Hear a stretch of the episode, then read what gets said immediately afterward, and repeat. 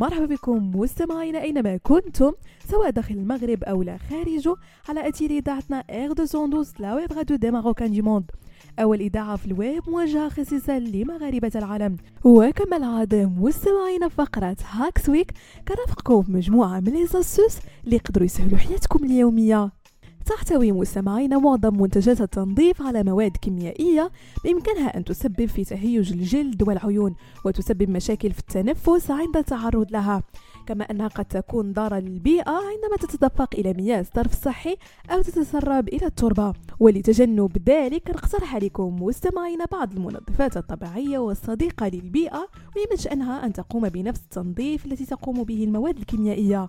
أول مكون مستمعينا هو محلول الخل الأبيض يعد الخل الأبيض من بين المكونات التي لا يمكن الاستغناء عنها في كل بيت فله تأثير سحري على الأوساخ.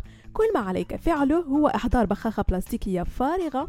واملأ نصفها بالخل والنصف الآخر بالماء وأضف أي زيت عطري مفضل لديك. يساعد محلول الخل الأبيض على تنظيف الزجاج والمرايا والأرضيات كما أنه يعمل على طرد الروائح الكريهة من المنزل.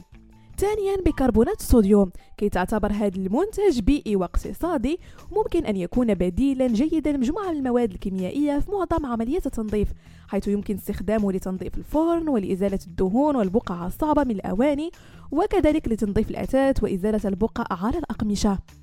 ثالثا محلول زيت الزيتون. يعد محلول زيت الزيتون بديل طبيعي رائع لتلميع الأثاث ضع القليل من الزيت على قطعة قماش ثم لمع بلطف الأسطح واتركها إلى أن تجف. يمكن إضافة عصير الليمون للتقليل من حدة رائحة زيت الزيتون ولإضفاء رائحة منعشة على الأثاث وأخيرا مستمعينا زيت شجرة الشاي. زيت شجرة الشاي هو زيت عطري طبيعي مستخلص من أوراق شجرة الشاي وكيتميز بخصائص مضادة للجراثيم والفطريات مما كيجعله مناسب للاستخدام في التنظيف والتطهير. يمكن مزج بضع قطرات من زيت شجرة الشاي مع الماء في زجاجة واستخدمها لتنظيف السطوح في المنزل مثل الأسطح الصلبة والأثاث فهو كيترك رائحة منعشة ويمكن أن يساعد في التخلص من البكتيريا. بهذا مستمعينا كنكون وصلنا لنهاية فقرة Hacks Week ضرب لكم موعد la semaine prochaine هادشي كامل على إذاعتكم R212 la web radio des Marocains du monde.